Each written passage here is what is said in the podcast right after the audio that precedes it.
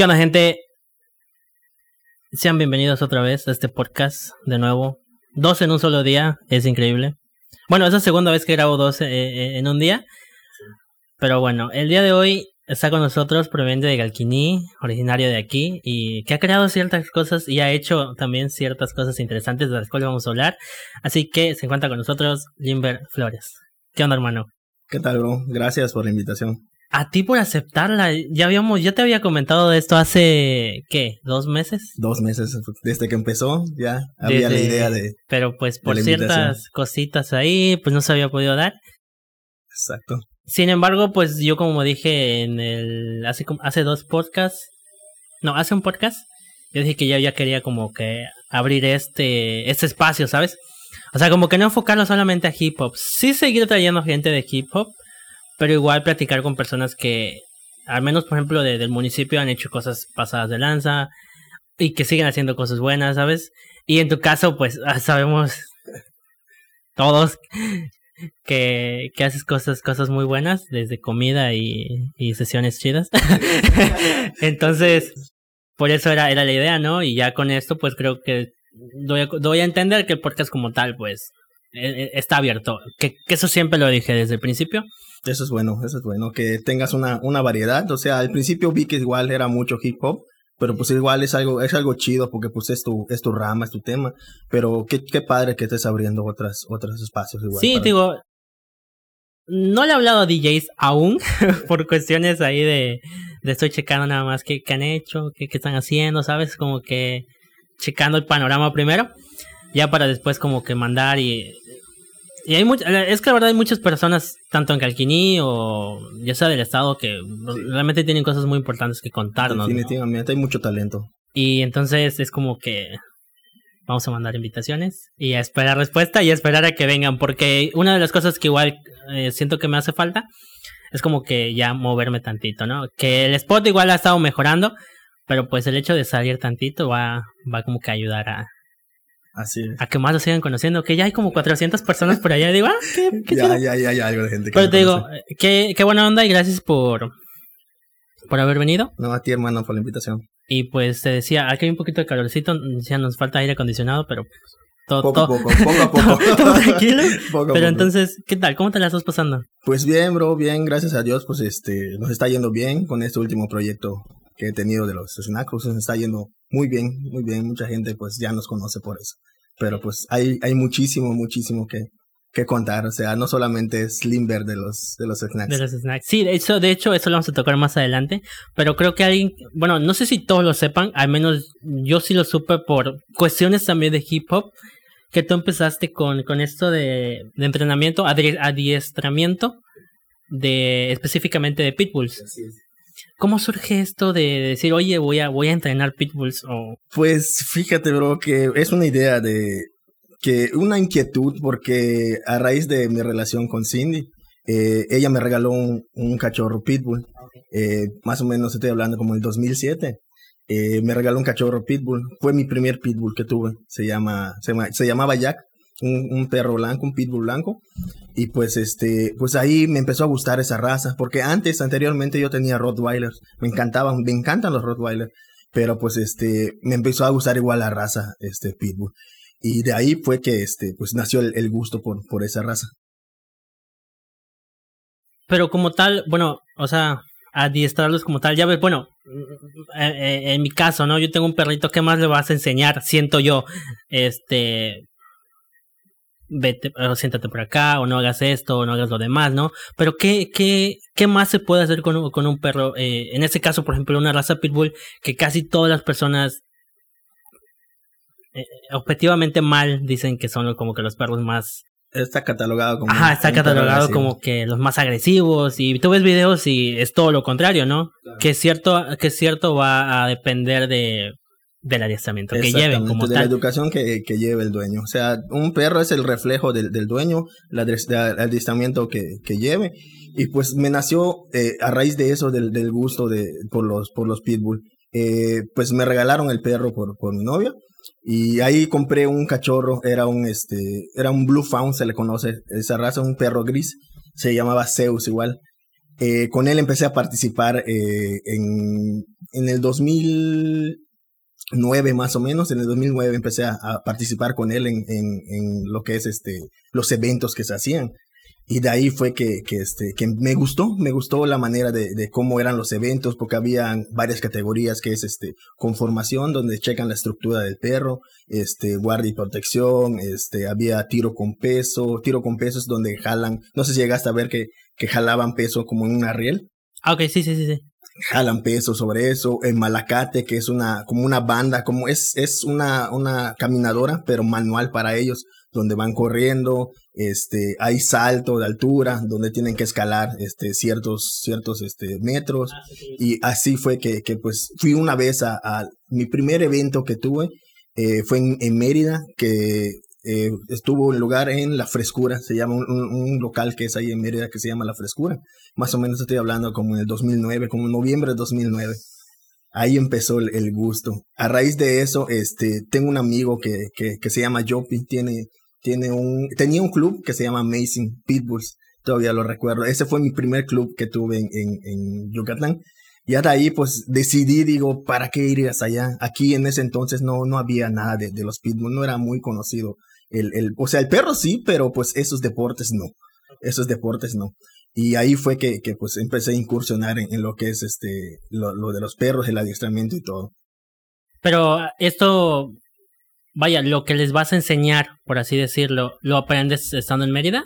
Eh, sí, sí, eh, ahí en Mérida fue que, que pues, eh, cuando fui la primera vez, pues participé solamente en conformación, nos llevamos el primer lugar, y ya de ahí, pues, este, fue que, pues, empecé a ver cómo eran los, los, las diferentes pruebas que había, y pues me llamó la atención, digo, oye, está padre, me gustaría adiestrar, y veía tutoriales en YouTube, clásico, ¿no? Ver los tutoriales en YouTube, ahí fui aprendiendo, fui aprendiendo, ya de ahí fui tomando cursos sobre adiestramiento, y me empezó a gustar. Eh, ya de ahí, como para los tres, cuatro meses, fue que decidí crear aquí el, el club. ¿Qué, ¿Qué, era Pitbull? Calquini Pitbulls. Calquini Pitbulls. ¿Cuántos integrantes llegaron a estar en Calquini Pitbulls? Uf, llegamos a ser como unos 15, 20 integrantes. Originalmente empezamos tres. Originalmente empezamos tres. Eh, empecé yo a entrenar a, a, a, mi perro, lo que es este, en ese entonces vivía ahí de la 20. Este, empecé a entrenar a mi perro a lo que es en la, en la esquina, a la vuelta de la casa. Le ponía una llanta, un arnés especial para que empezara a jalar. Y una vez me, me topé a este, a Andrei, al amigo Andrei, que él fue que me preguntó, oye, ¿qué haces? ¿Qué, qué, qué es lo que estás haciendo con, con los perros? Muchos tenían la idea de que los entrenamos para pelear. Y pues ahí le saqué la, la, la, esa idea que, que, pues que no era para entrenar, no era para pelear. Y ahí fue que pues empezó él, después en, empezó este Neque, ¿conoces a Neque? Sergio Cuevas. Uh -huh. Ahí está, él igual empezó como si pues éramos vecinos, me vio y me preguntó lo mismo, oye, ¿a qué te dedicas? ¿Qué, qué es esto? ¿Qué haces? Y le expliqué, oye, está chido. Y le dije, pues vamos a armar uno aquí en Caquín, ¿no? En ese entonces él tenía, este, Neque tenía un perro que se llamaba, este, Dante, se llamaba Dante. Dante, un cachorrito que se llama Dante, y Andrei tenía un, uno que se llamaba Skipper. Igual de, igual, o sea, de la misma raza. Sí, de la misma raza, de la misma raza. Y ya conforme fueron, fue pasando el tiempo, ya se fueron como que juntando hasta llegar a los 20 que... Exactamente, pues nos fuimos, fuimos eh, expandiéndonos, la, la, gente le empezó a llamar la atención, de hecho llegamos eh, un tiempo a entrenar aquí en la comandancia de, de Calquiní, estuvimos un tiempo entrenando en la comandancia de Calquiní, el comandante Mario Lizalde que, que, nos echó eh, la mano en ese entonces era, era el comandante. Y pues eh, a veces entrenábamos eh, lo que era en la pista, pero pues la gente, te digo, por lo mismo, eh, la raza está catalogada como que pues agresiva y todo, y nos mandaban a la policía. O sea, pensaban que estábamos peleando perros, cuestión que, que no era así. Y a raíz de eso fue que conocimos una vez a, a, al comandante, nos topamos en una, en una ocasión de esas y nos dijo, oye, me dice, ¿por qué no van a entrenar a, a, la comandancia? Yo les ofrezco ese espacio para, para que entrenen. Y ahí estuvimos un buen tiempo entrenando. Y en este caso, por ejemplo, es, digamos, caro eh, lograr hacer eso. Pues eh, sí, porque pues tienes que eh, tener tus herramientas necesarias para que puedas entrenar al perro, comprar un arnés, hacer gastos en los viajes. Los eventos no solamente eran aquí en Calquiní, eran en, Yucatán, eran en Tabasco, eran en Cancún. O sea, eran no ganado. Mucha gente nos preguntaba eh, por qué, qué, qué ganan, qué ganan con ir a, lo, a los a los eventos. Pues en realidad nada. Los premios que, que se les dan, pues es a los perros, o sea, una, una bolsa de croquetas, un collar, una cadena, etcétera. Pero pues este, uno con, con, consigo mismo, pues es por hobby. Yo en lo personal lo hacía por hobby. Y satisfacción, ¿no? De decir, todo esto he logrado con, pues con mi cachorro, ¿no? Así perro. Es. Así es, porque pues este, te digo, es una, era una raza muy, muy este, catalogada como agresiva, cosa que no es cierto, es dependiendo de la educación que le dé. Pero de hecho eso sigue hasta la fecha, ¿no? Sí, así es, eh, por desgracia, por desgracia, eh, se han escuchado mordidas de pilbus a, a niños, eh, eh, a, personas ya grandes, pero pues, como repito, es, es la educación que le dé, que le dé el dueño. Sí, porque sí he visto, por ejemplo, que una vez que muerden, es algo difícil hacer, por ejemplo, que, que libere esa, esa mandíbula. ¿no? Exacto. Es, es una, una, una mordida fuerte. La verdad es uno de los perros que tiene una mordida fuerte. Pero pues este, sabiendo cómo separarlos, pues eh, no se te hace difícil. O sea, conociendo la raza, no se te hace difícil. Mucha gente tiene esa raza, pero no tiene la idea de, lo, de, de la clase de perro que tiene, del potencial de perro que tiene.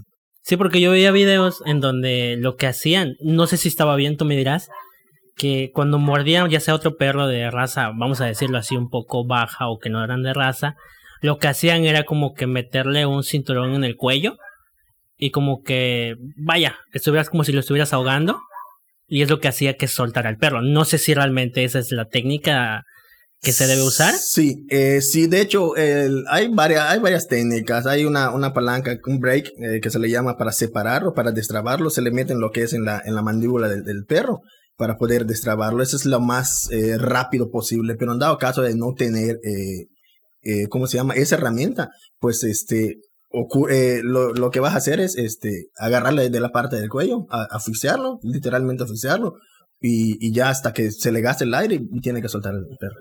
Sí, o sea, son técnicas que, que muchos no saben. Sí, esa la vi en un video y dije, ok, porque, ¿qué es lo que hace normalmente la gente? Pegarles. Pegarles, exactamente. Es, es una raza, no te voy a decir que es una raza que no le duela. Obviamente a todos los perros les duela, pero es un poco más tolerante al dolor. ¿Por qué? Porque eh, eh, antiguamente para eso fue creado, que es un perro de peleas, un perro de, de, pozo que se le dice, porque es, eh, peleaban en un, ring 4x4. O sea, era, era para eso, literalmente, para, para pelear. Los humanos. pues sí. Hacen muchas cosas, ¿no? ¿Aquí en Calquiní hicieron eventos ustedes? Eh, sí, nuestro primer evento eh, fue aquí en la, eh, en el local que está aquí de la pista con la maestra Silvia. Ahí fue nuestro primer evento que tuvimos. Fue en el 2010, en octubre del 2010, si no me equivoco. Ahí tuvimos nuestro, nuestro primer evento que hicimos, o sea, al año casi de, de, de empezar así como un club, fue que pues este, decidimos hacer un evento. Y pues nos fue bien, o sea, nos fue eh, muy, muy bien. Llegó gente de Tabasco, llegó gente de, Cancún, llegó gente de, de, Yucatán, eh, llegó gente de Puebla, de hecho. O sea, nuestro juez que, que, que trajimos como invitado, este, fue un juez de, Puebla, un amigo, un amigo mío de, de Puebla, que, que fue el, el juez. Después de ese evento que afortunadamente les fue bien, ¿tuvieron otro? Eh, sí, eh, eh, tuvimos al siguiente, al siguiente año, tuvimos en septiembre, si no me equivoco, septiembre del 2011, nuestra primer, igual nuestro segundo evento, igual en el mismo local, igual hubo mucho, mucho aforo, hubo participación más de, más de 50, 60 perros participando. Y, específicamente los 20 que, que mencionas son los que se encargaban de, de realizar todo eso, de planearlo, de mandar invitaciones, todo este show? Eh, pues la logística lo veíamos nosotros tres que empezamos, eh, Andrei, Sergio y yo, que pues este, él, él lo que veíamos toda la logística, porque es igual es algo eh, complicado organizarlo. La primera vez que pues tuvimos nuestros pequeños errorcitos, pero pues salió adelante el evento. Pero sí es algo complicado. Nosotros lo veíamos, hacíamos las invitaciones, matamos, mandamos invitaciones personalmente a, a, los, a los compañeros y acudían, acudían a, a, los eventos. Pero lo genial de todo es que pues ellos aceptaban, ¿no? El hecho de decir, oh, perdón, tal vez invertir en, en los viajes, y, que, y que dirás, y como mencionaste, o sea, al final el premio ni es para, ni es para el entrenador, ¿no? Así es, porque pues es un gasto, como te digo, es, un gasto, un gasto fuerte. ¿Cómo lo hacíamos para, para viajar? Pues este, lo que, lo que hacíamos era organizar ventas, que a veces vendíamos panuchos, que a veces vendíamos perros, que a veces vendíamos tortas, o sea, entre todos pues te dice, ya te toca a 10, te toca a 5 y así lo que se juntaba, pues ya era algo eh, considerable. De lo que teníamos, pues si nos hacía algo falta, pues poníamos 100 pesos, 200 pesos en nuestra bolsa. Pero sí, son, son, son gustos caros, pero en realidad, pues la, como, como mencionaste hace rato, la satisfacción de, de, de poder llevar a tu perro. Eh, sí, yo lo hice. Exactamente. Algo así, ¿no? Claro. Sí, porque igual, eh, te decía, yo supe de eso a raíz de que bueno, ya después de que pues ya nos conocimos y todo este show, veía videos que compartían, de años anteriores obviamente, pero ya después en que vino Headcaps, en que vino, vino Balche, ahí fue donde dije, ah, pues también fueron eh, este Galkini Pitbulls, yo sí de Acray. Entonces, esta relación de, vaya, ¿cómo ¿por qué relacionarse con, con el hip hop? Porque al final de cuentas era un evento de hip hop. Entonces, ¿cómo es que llegan a ustedes? Pues fue una invitación que, que tuvo él, eh, que realizó un evento en Cibalche y llegó y nos dijo, oye, mira, fíjate, quiero hacer un evento hip hop, este, me gustaría que, que tu club vaya a participar y todo, eh, va a llegar este, gente de Campeche, de varios lados. Ya fue que, que me dijimos, vale, digo, voy a platicarlo con los chavos y pues en lo que vamos a apoyar, pues ahí vamos a estar. Así nos, nos, nos, nos hizo llegar la invitación y estuvimos participando en su evento. De hecho, hubo graffiti, si no me equivoco. Sí, sí, porque es que, es que hubo de todo al final de cuentas yo quiero pensar que pues el por ejemplo el hip hop pues no es muy, visto bien visto que digamos por, por la gente. El graffiti ni qué decir. Sí. y pues con la cuestión de los perros pues igual ni hablar. O sea todo esto tenía algo que ver. Yo creo que fue su idea de vámonos con todos los que son ilegales. Exactamente. Prácticamente así fue el, el, evento. Y qué fue lo que pasó que que pues ya dijeron llegamos hasta aquí? Pues eh, cada quien agarró su, su rumbo. Ya estuvimos en el 2012, nos duró, bueno, yo tuve tres años eh, eh, en el ambiente de, de, los perros, de los pitbull. En el 2012 nuestro último evento fue aquí en Calquini. De hecho, con eso cerramos prácticamente nuestro evento. Fue en el terreno de Maestro Fofo que se realizó. Eh, de ahí llegó igual muchísima gente. Si no me equivoco, fue el evento más grande que tuvimos, como 80 perros aproximadamente. Que 80 o 100 perros, si no me equivoco, llegaron a, a competir. Y este, pues ahí fue que fue nuestro último evento. En lo personal, yo le comuniqué a los chavos que, pues, este, tenía la idea de, de, de seguir un, un, sueño que tenía de, de estudiar.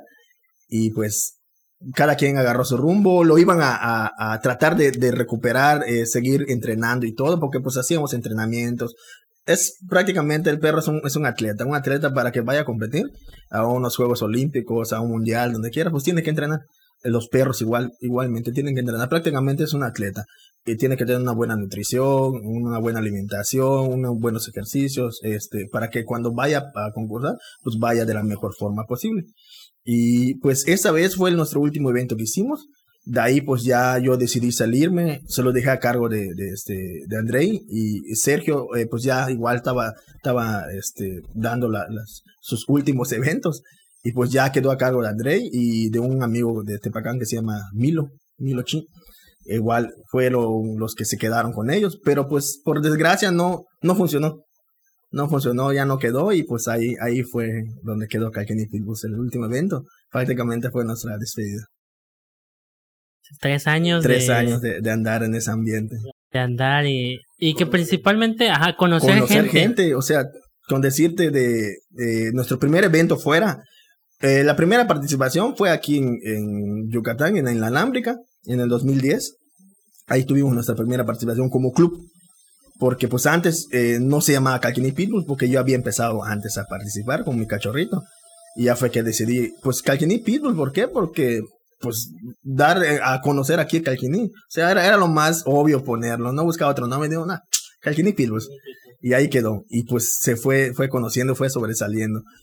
De ahí nos fuimos al primer evento en, en Yucatán en la Inalámbrica en el 2010 de ahí este fue nuestro nuestra primera experiencia fuera lo más lejos que fuimos eh, al siguiente, creo que estuvo dos meses, si no me equivoco, los siguientes dos meses, fuimos a un evento en Cancún, en Cancún, donde llegó una, pues en el ambiente eh, del American Pitbull Terrier, es una celebridad, eh, es un creador que es de Estados Unidos, se llama Tom Garner, es uno de los, de los mejores criadores que hay. Ese señor pues se dedicaba a criar eh, perros de combate, porque pues a fin de cuentas era, era esa la finalidad de la raza.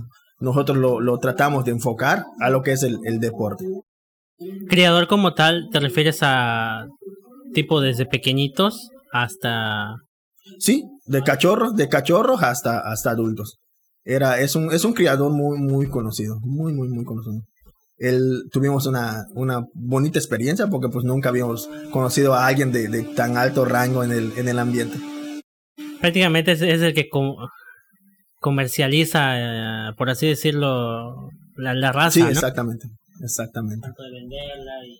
Sí, cría la crianza, venderla y todo. Las cruzas, o sea, ya ese señor ya lleva un historial grandísimo sobre la raza. De este, uh, ya lleva más, si no me equivoco, más de 30 años conociendo la, la raza. O sea, él lo conoce a la perfección. Sí, esto... Yo cuando pregunto, por ejemplo, las mejores este, experiencias que, que tienes, que tienen los que han venido, siempre me responden conocer personas.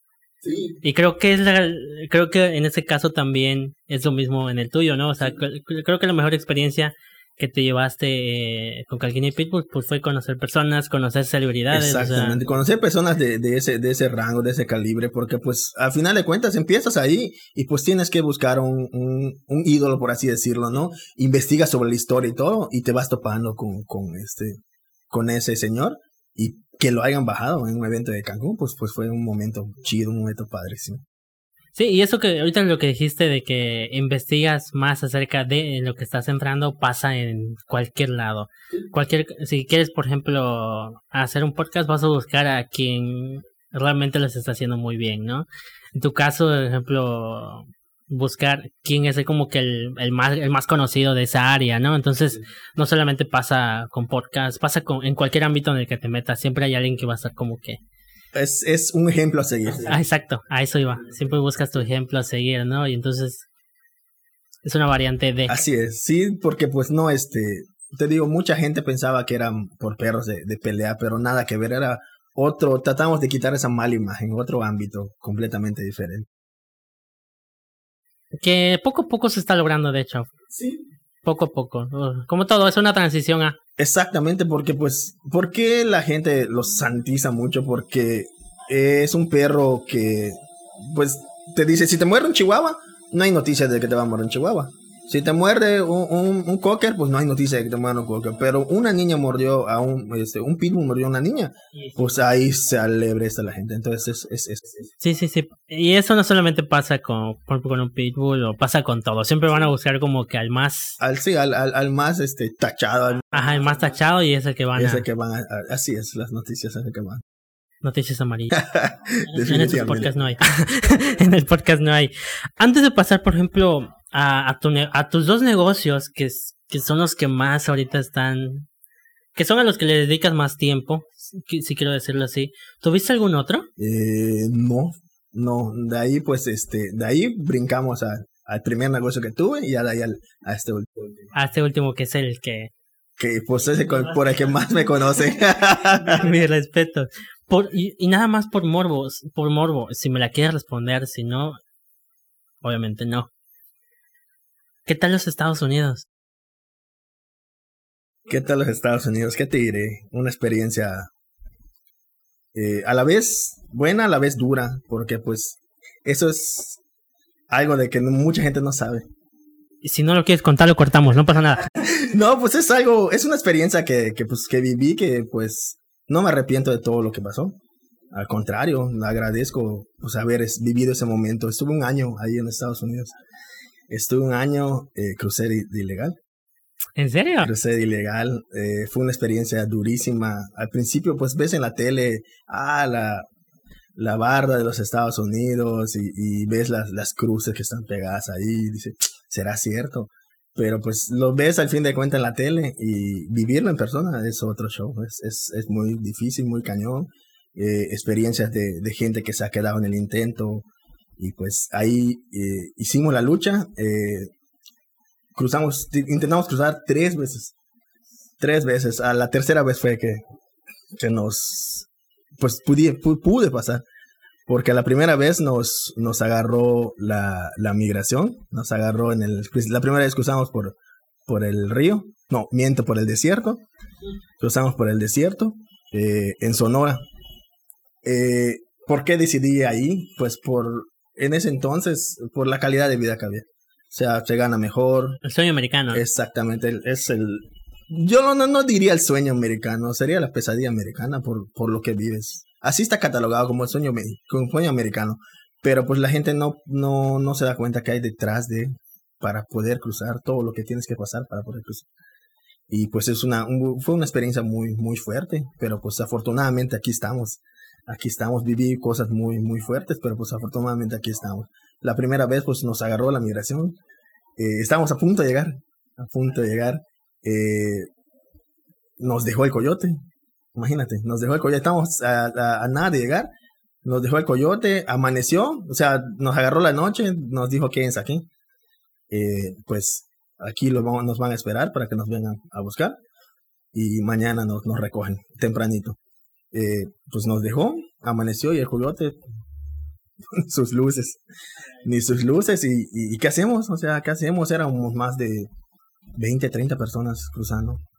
¿Qué hacemos? O sea, se nos gastó el agua, se nos gastó la comida.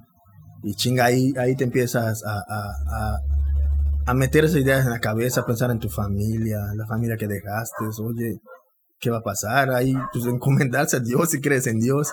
Y pues gracias a Dios, eh, que al amanecer un helicóptero nos, nos estaba volando, sobrevolando sobre nosotros. Nosotros estamos escondidos en lo que es un, como, no es un cactus, es una, una mata del desierto que da un poco de sombra, es chaparrita, pero da un poco de sombra. Y nos metíamos en los, así por debajo para que no te detectara y pues la mayoría estaba de acuerdo de que pues ya, ya no hay nada, ya no hay agua, ya no hay comida, ¿qué hacemos?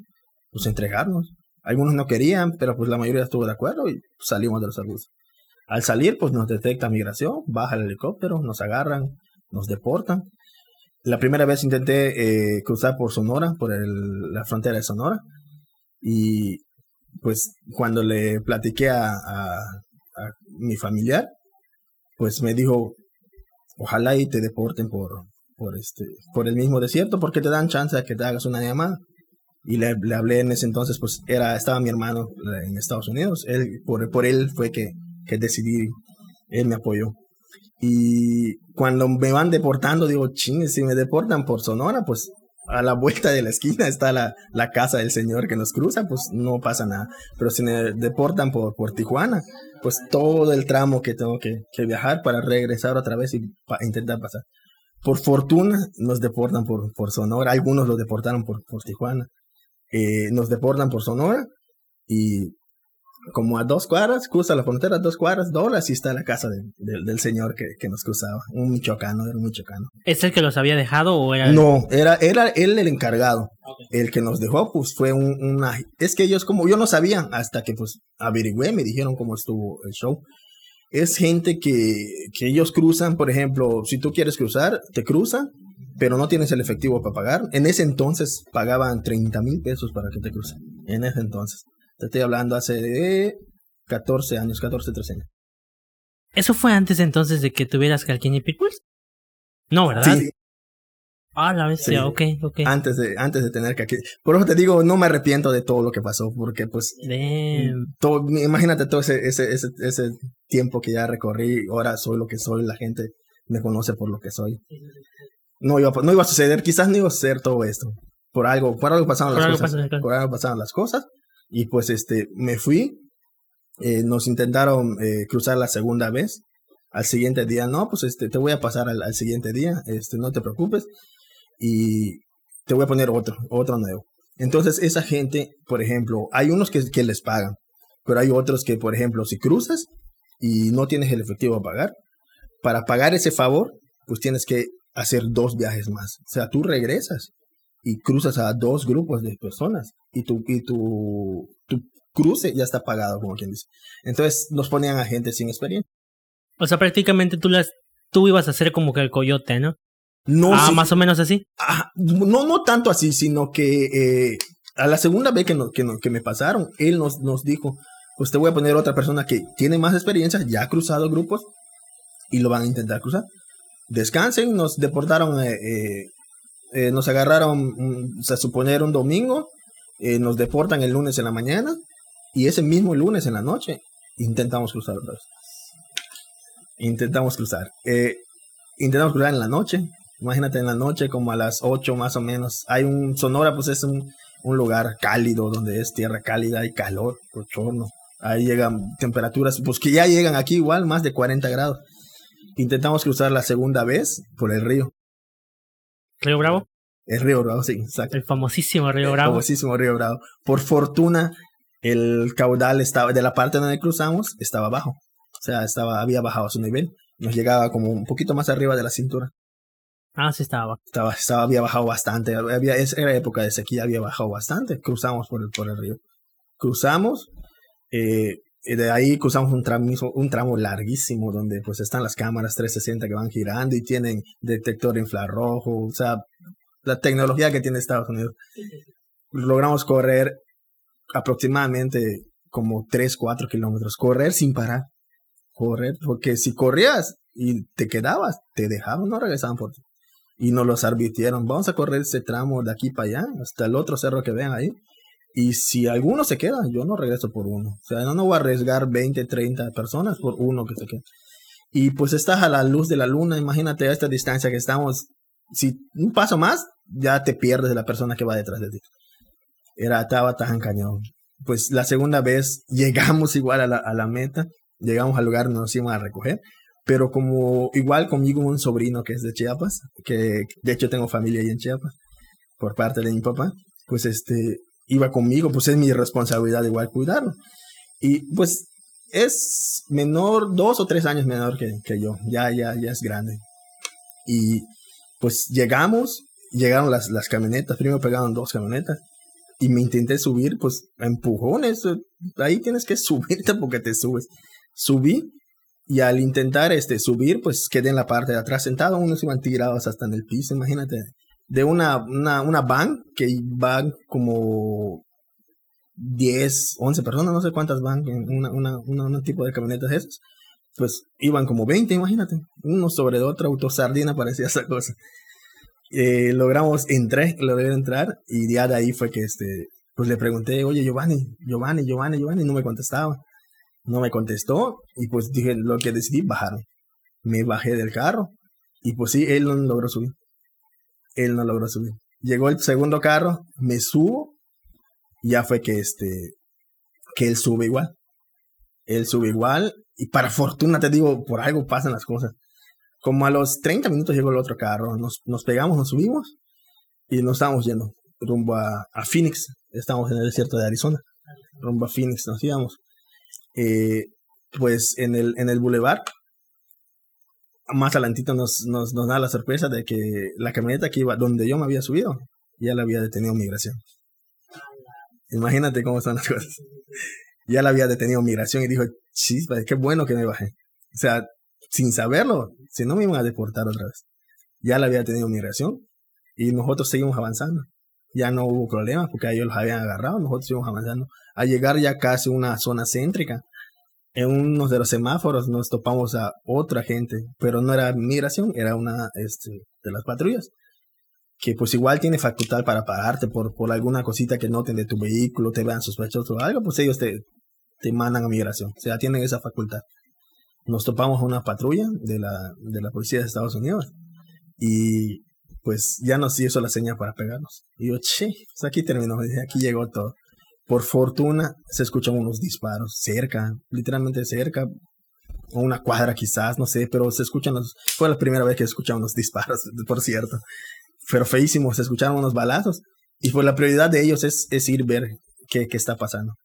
Y fue que se desvió la, la, la patrulla y ya fue que nosotros pasamos. Y ya fue que este, más adelante, pues nos toca otro retén. la... Mal la fortuna nos toca otro retén. Y la persona que venía adelante era un, no sé si un michoacano, no recuerdo perfectamente. Pero se puso muy nervioso. Ahí la regó, se puso muy nervioso. Y le estaban diciendo a los chavos, oye, tranquilízate, porque si no nos van a parar. Cuando nos paran, nos detienen. Y ese chavo le empiezan a hacer preguntas, los, le empiezan a investigar y ya se, da, se dan cuenta de que pues está nervioso, bájate de la, de la camioneta. Te bajas y pues ahí íbamos todos, dije.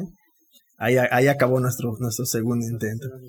La tercera vez, pues igual, te digo, no sé si soy suertudo o no sé, pero me deportaron por el mismo desierto de Sonora. Por ahí mismo tuve suerte. La tercera vez fue la que ya logramos, a, logramos pasar. Eh, nos llegamos a, a, a, Phoenix y de ahí a Phoenix nos trasladamos a, a Twin Falls, a Idaho. Imagínate, uh, estaba casi a una hora, a un, a un, a un día de, de viaje, casi 24 horas de viaje del lado, de extremo a extremo, imagínate, desde la República de Yucatán hasta Tijuana casi, así esa distancia. Y ahí estuvimos, estuve un año, un año. Eh, ay, de hecho, pues ahora que recuerdo, me han preguntado hace rato, sí estuve, tuve un negocio. A raíz de eso fue que puse un cibercafé. Era, a raíz de que estabas... De que estaba ahí. Mandaba dinero a mi familia para que fueran adelantando y construyendo todo lo que, lo que necesitaba. Y pues ahí estuve este, un año prácticamente. Logré mi meta, que era lo que quería, poner un café. Y pues ahí dije, pues vámonos de regreso. Un año estuvimos.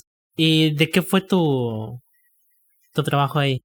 Eh, estábamos en una zona, era una zona ganadera.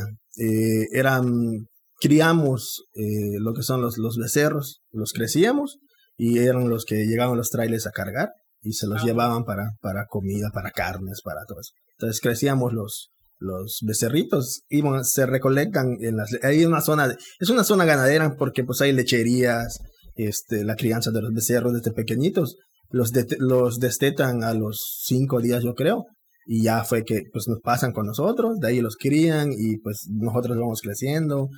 Está dividido en tres partes, en la zona de, de, de donde llegan ya bebés, hasta la zona que estamos nosotros, eh, donde ya están adultos. Eh, más o menos se mandaban como uh, de 300 libras, 300, 400 libras más o menos, para que ya, ya están aptos para que... Para venderlos prácticamente.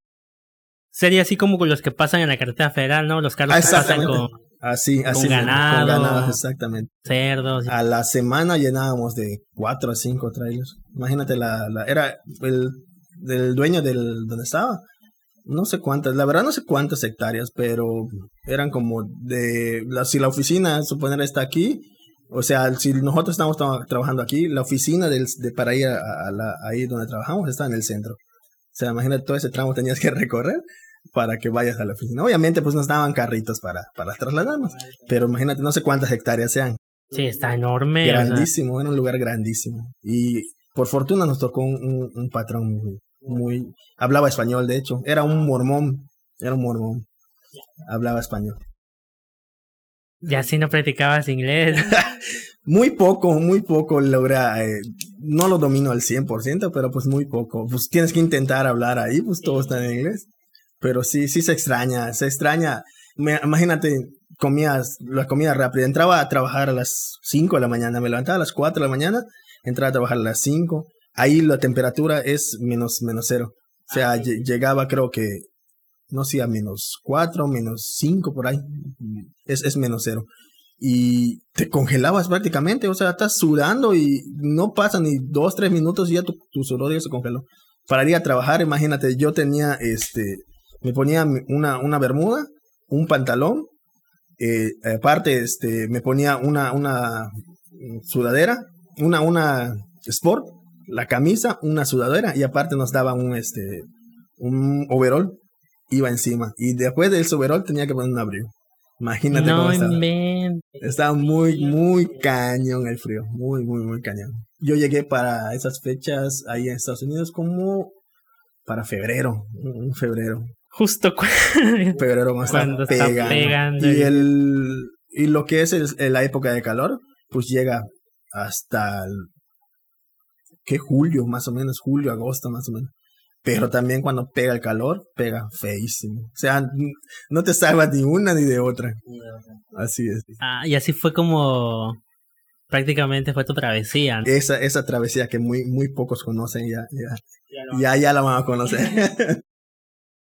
sí, y es que de hecho del ciber yo te lo preguntaba, porque ¿quién me comentó? Manny, ¿ubicas Manny? Ah, sí. Ah, el cuate Manny igual, sí, conozco. Sí, él me había dicho, sí, ah, caray, esa no me la sé. No, no, me la sabía. Sí, sí, eh, jugaba fútbol. te menté. No conozco también esa etapa, esa etapa de él. Sí, jugamos fútbol. De ahí, ahí lo conocí. Entonces te digo, de ahí supe eh, eh, esa, esa, esa etapa tuya, ¿no? Sí, ese negocio duró como dos años, yo creo, que me fue bien. Ya de plano, pues cuando vi que empezó a bajar la venta, en ese entonces no había muchos cibers para esa época.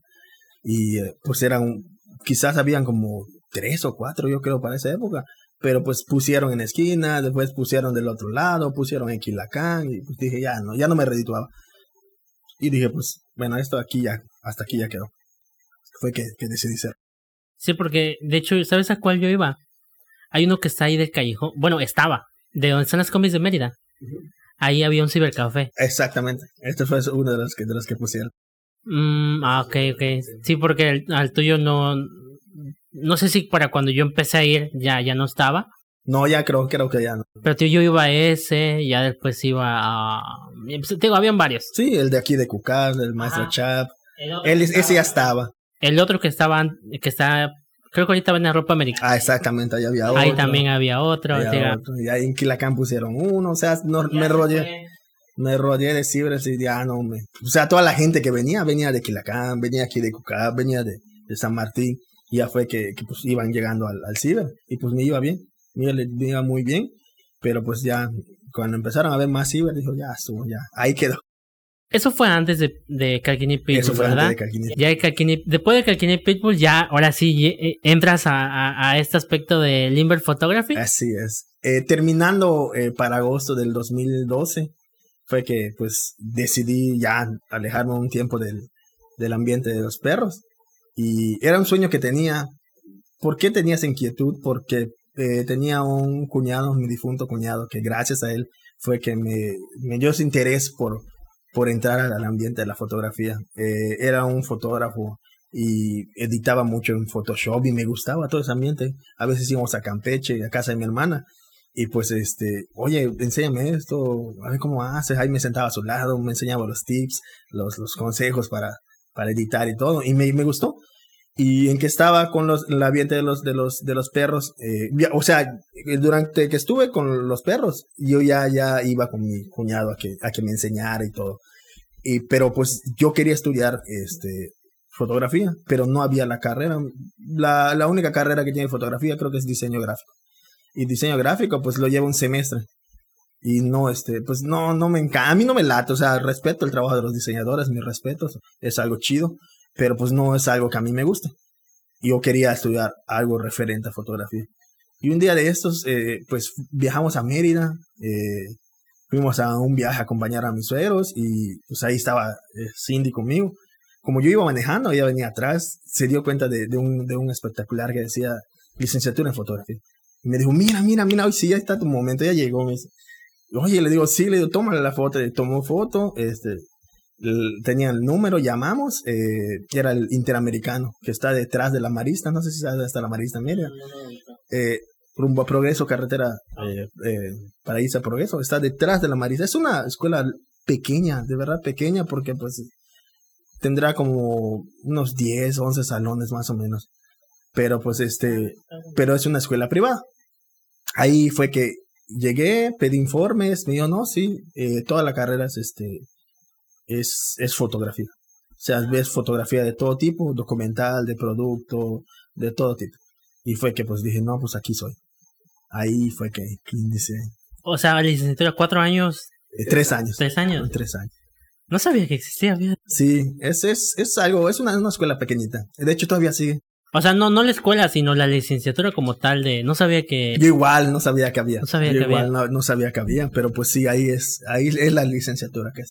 Ah, la es. Ahí fue. Y de hecho, ahorita que dijiste este productos, es cuando le tomas fotos a los productos tipo esos que se ven en Facebook. Exacto. De que le pones pasta y no sé qué. Y para que sea. Esa es la fotografía.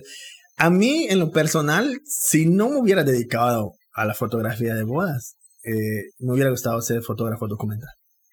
Me gusta, me gusta mucho esa, esa, esa faceta de, de la fotografía. Entonces, descubres la escuela, vas a estudiar los tres años, ¿no? Sí. A Mérida. Yo sé que las herramientas para fotografía son carísimas. es casi como esto, o sea, es Definitivamente. caro. Definitivamente. Entonces, ¿cómo empiezas, por ejemplo, tú, o más que nada, con qué cámara inicias? Porque me imagino que te la pedían para... Sí. De hecho, ¿qué era lo padre de, de- de estudiar la carrera? Que yo no sabía eh, lo que era la fotografía análoga, la de rollo. Ahí te enseñan a revelar las fotografías de rollo. O sea, tenía un laboratorio, un cuarto oscuro, donde entrabas a revelar lo, lo padrísimo de esa carrera. O sea, yo, yo sé revelar con, con químicos los, las antiguas fotos que Tipo la, los rollos esos de, de Kodak. Exactamente. Yo sé, sé este, revelar de, de esa manera. Eh, pues nuestra primera cámara, vamos a decir literal, porque pues nuestra primera cámara eh, fue una cámara estenopeica, así se le llama. Era es una cámara que lo construí con una caja de, zapatos, si no me equivoco. La, pin- la pinté de negro. En ese entonces, eh, la cámara estenopeica es solamente, eh, tiene que cruzar un poquito de luz de un agujero que, que, le haces. Le pones un, papel, para cargar la cámara, eh, pones un, un papel fotográfico negativo eh, dentro, o sea, lo recortas a la medida que tenga la cámara, lo recortas, lo metes en el cuarto oscuro, obviamente, porque si no se revela la, la- la- el papel, y ya de ahí sales.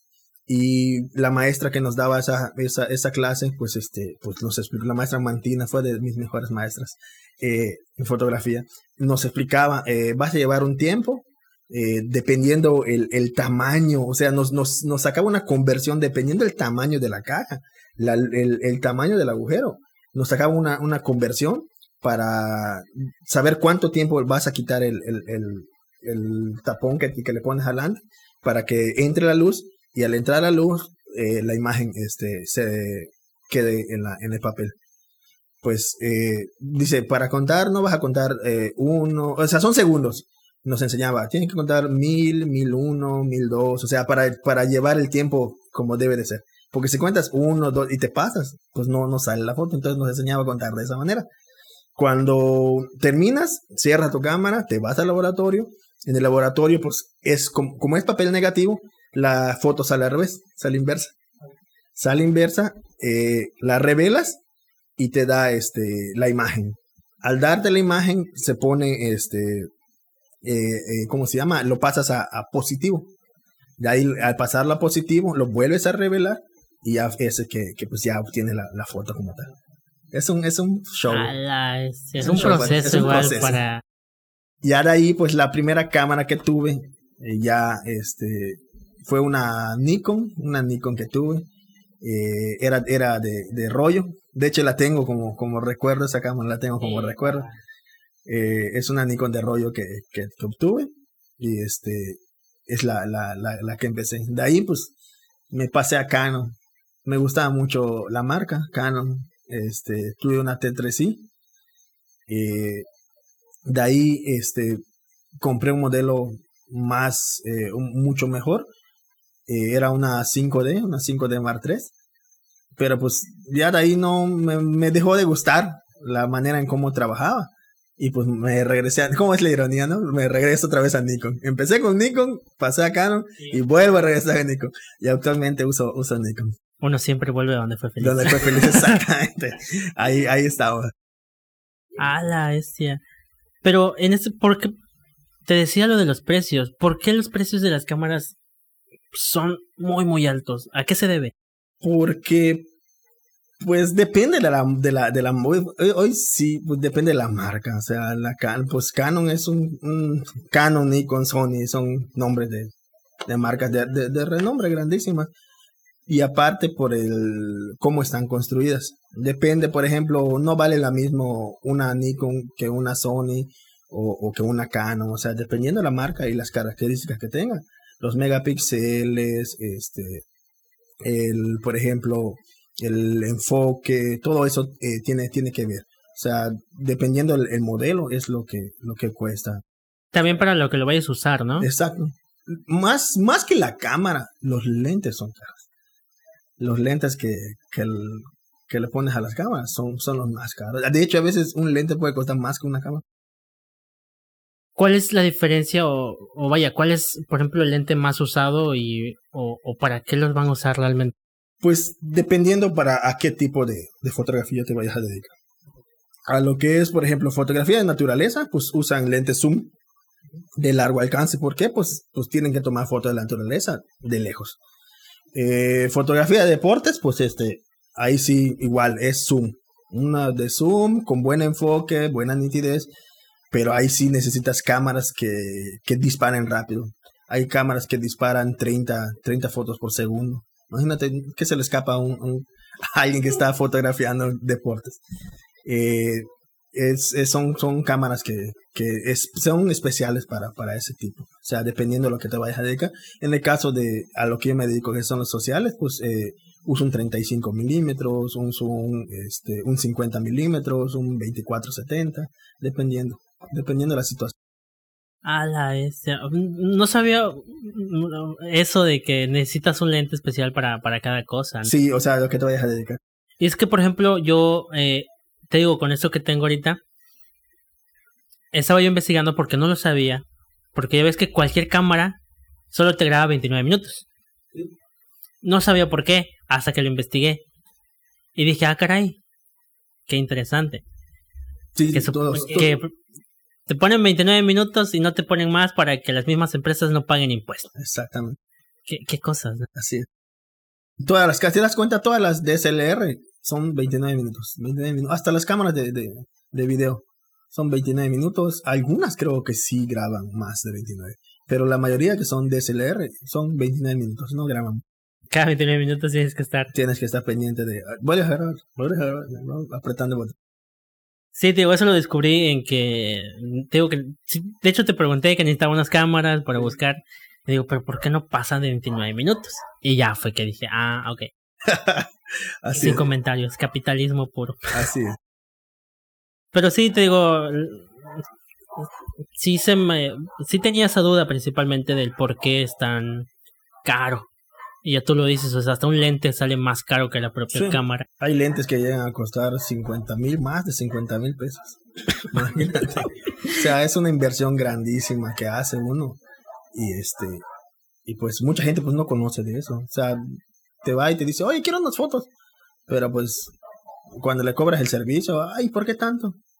Pues por el equipo que tienes, la calidad que ofreces y, y, y tu experiencia como fotógrafo. De hecho, eso te iba a preguntar, por ejemplo, ¿cómo tú sabes, eh, o sea, cómo cotizas una sesión, vaya? O, porque, ja, muchas, muchas personas, me incluyo, de que vemos los precios de las sesiones y decimos, ¡oh, la bestia!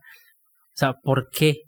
O sea, quizás te queda la duda de por qué tan caro. Uno que lo sabe dices, ah, pues, pues obviamente, o sea, todo el equipo que tiene, la inversión que ha hecho, la experiencia, la calidad que te van a ofrecer. Claro, es que sí, pues de hecho, pues mucha gente se asombra de que, ¿por qué, por qué tan caro y por qué tan caro?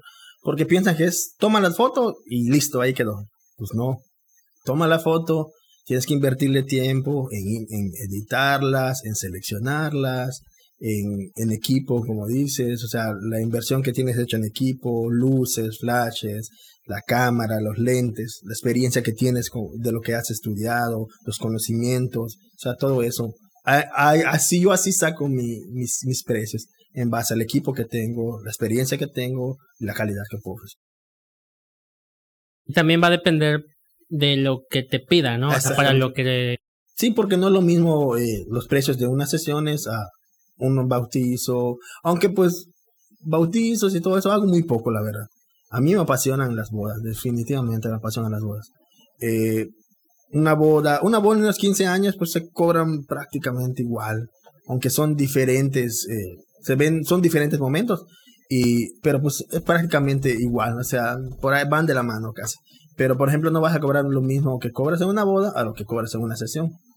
O sea, son cosas completamente... En una sesión, cuando mucho me lleva dos horas. En un evento, lo máximo, o sea, mis servicios son, bueno, depende igual. Son seis horas, ocho horas. Lo máximo que me ha tocado un cliente es diez horas. Máximo. Pero pues este, obviamente, pues ya es un poco más de, de precio que se les cobra por el tiempo que, que cubres. Y estar todo el día cargando tu cámara, estar toma y toma. Y ahí también donde tienes que invertir, por ejemplo, en baterías, ¿no? Batería para tu cámara. Y sí, definitivamente en la batería, mochilas, para guardar los, los estuches de, para, para tus cosas, o sea, son, son varias cosas que, que se le invierte. Es, es caro, la verdad, es, es cara, la fotografía es cara. Las luces, esas que, que es como que un tripié, ¿cómo se llaman este tipo de luces? ¿Las de LED? Ajá, pero ya ves que tienen hasta su cosita, como, como una sombrillita. Ah, ¿Cómo los, softbox. Los, los softbox. Hasta eso. Hasta eso sí, o sea, todo, todo, todo es caro. O sea, desde un flash que te cuesta. Bueno, depende igual cuál, cuál te consigas. Los flashes más baratos son, rondan los dos mil pesos, o sea, de dos mil para arriba. O sea, un lente de los más baratos, igual, como dos mil pesos, dependiendo de la marca del lente. Dependiendo de la marca del lente, pues igual uno como fotógrafo, si quieres ofrecer algo bueno, de calidad, pues tienes que invertir en algo de calidad. Y de hecho, y por ejemplo, tú, una vez que terminas ya de, vaya, esa licenciatura, me imagino que no te quedaste ahí, ¿no? En el sentido, creo que cada que tenga, tienes la oportunidad de, vaya, esa actualización, de salir a un curso, cosas así, ¿también hay? Sí, hay cursos, he tomado cursos, eh, he tomado varios cursos sobre bodas, este, que pues igual no, yo estoy de las personas de que siempre digo, uno nunca deja de aprender, a pesar de que ya sabes, sea, nunca dejas de aprender en la fotografía, sí es, tienes que estar actualizándote constantemente para que ofrezcas un producto, un servicio de calidad en este caso, eh, tienes que estar actualizándote constantemente. Y he tomado, he tomado varios cursos sobre, sobre fotografía. Sí, y es que eso, por ejemplo, que dices ahorita no aplica nada más en fotografía. Eh, yo leí un libro eh, en la carrera, leí eh, resumen nada más, porque no me lo leí completo, estaba muy largo. Pero el caso es que la frase decía que como seres humanos nosotros nunca dejamos de aprender. Sí. La única, el único momento en el que dejas de aprender es cuando ya no despiertas de ese sueño, o sea, cuando falleces, nada más. Así es. Pero mientras tanto, tú sigues aprendiendo cada día. Cosas que ni siquiera sabes, ¿no? O sea, Sí, uno, uno, uno nunca, nunca deja de aprender. Siempre hay que estar actualizándose, aprendiendo cosas nuevas. Hasta del que menos sabes, aprende algo. Hasta del que menos Sí. sabes, aprende. Y por ejemplo, ¿cómo es para ti o, en el mundo de la fotografía? Vaya, tú tuviste que llevar una carrera, tuviste que estar como que actualizándote, ¿no? Y ya ves que actualmente creo que no es así. O sea, ¿cómo es para, vaya, para los que se dedican realmente a la fotografía, el hecho de que venga alguien y, y diga, ah, pues sabes qué, pues sé tomar fotos, ¿no? Entonces, ¿cómo le, les afecta a ustedes como tal? Pues eh, sí nos afecta un poco, porque pues igual, o sea, se entiende, se entiende que van empezando, cobran barato, con tal de, ir este escalando, pero pues a la larga sí, sí nos, sí nos afecta, sí nos afecta. Pero uno como fotógrafo, eh, pues ya tienes a, tu, a tus clientes, tus clientes ya, ya, ya hay clientes que saben el trabajo que ofreces y pues te van a contar. No se fijan del precio. Yo tengo clientes que, que me han tocado que me dicen, pues no, no importa lo que cobres, yo quiero que seas mi fotógrafo. Y pues pagan eh, el, el costo que les cobro, con tal de, de, que yo les cubra su evento. Y hay, este, hay chavos, o sea, me da gusto que, haya, que hay chavos nuevos, hay, eh, se incursionen a la fotografía. Anteriormente aquí, pues, no había mucho. No había mucho ese, ese rollo. Y ahorita veo que están saliendo varios chavos que, pues, que les gusta y pues es válido, es válido. El sol sale para todo. Esa es la, la clave, ¿no? El sol sale para todo. Así es. Y de hecho, por ejemplo, ah, pues ya ves que en las fotos que, que tomamos, hace que, hace un año, ¿verdad? Hace un año. Hace un, Hace año, un año. jugando con fuego y toda la cosa. Algunas sí las subí creo que a Facebook, otras no. Otras estaban pues en el EP, en el video, ahí se, ahí se Ay, sí, quedaron. sí, vi las fotos, el video, estuvo chido, por cierto. Sí, te imaginas, o sea. ¿Habías tomado fotos con fuego? Eh, no, ¿En no, fuiste, fuiste el conejillo de India ese día. Es- son cosas épicas que puedes hacer con la sí, fotografía. o sea, hay varias, varias cosas que puedes hacer, varias técnicas que, que puedes manejar para hacer una, una foto impresionante. Y por ejemplo, para esto igual se... Creo que la gran mayoría de fotógrafos, tú corrígeme si estoy mal, usan el modo manual, ¿verdad? Porque también trae el modo automático. Yo había un detalle como con eso hace rato que estaba investigando. Que siempre decía manual o auto. Sí, de hecho, una persona que sabe, pues obviamente va a utilizar manual. Porque pues, ¿por qué? Porque controlas la luz, controlas el enfoque, controlas este, la exposición. Tú controlas la cámara, no la cámara controla lo que tú quieras hacer. El famoso ISO y todo El eso. ISO, ¿no? exactamente. Es, es, es, es prácticamente tú controlas a la Y en ese caso, por ejemplo, tú has tenido, vaya, voy a, voy a decirlo así, alguna sesión poco común o algo, digamos, extraño de, de que tengas que fotografiar? Pues extraño no. Extraño no, o sea, no, no, no, no, hasta ahorita, hasta ahorita no, que me haya tocado así, que tenga que fotografiar y, me incomode, no. Sí, porque o sea, yo le preguntaba al, de las, al del podcast pasado eh, eh, que se dedicaba al tatuaje. Dice, ¿has, has tatuado zonas ahí poco comunes? Porque dice, sí, sí, sí he tatuado. Entonces digo, quizás sin fotografía, porque tú nunca sabes quién va a llegar y te va a decir, tome unas fotos con, con fuego y cosas así, ¿no? o sea, en Sí, mi caso. O sea, así, así no. Eh, he, he fotografiado lo que es la rama del boudoir, que es ¿De el, el boudoir, que es el, el desnudo o semidesnudo. Bueno, hay desnudo y el boudoir es el lencería. Eh, me ha tocado fotografiar a algunas eh, personas, eh, pero pues obviamente por respeto a las personas, pues, Sí, no sí, lo puedo publicar. Pero algo que me haya incomodado así, no. O sea, todo, todo se trata con, con respeto y profe- profesionalismo. Esa es la respuesta igual que me decía este Edward precisamente.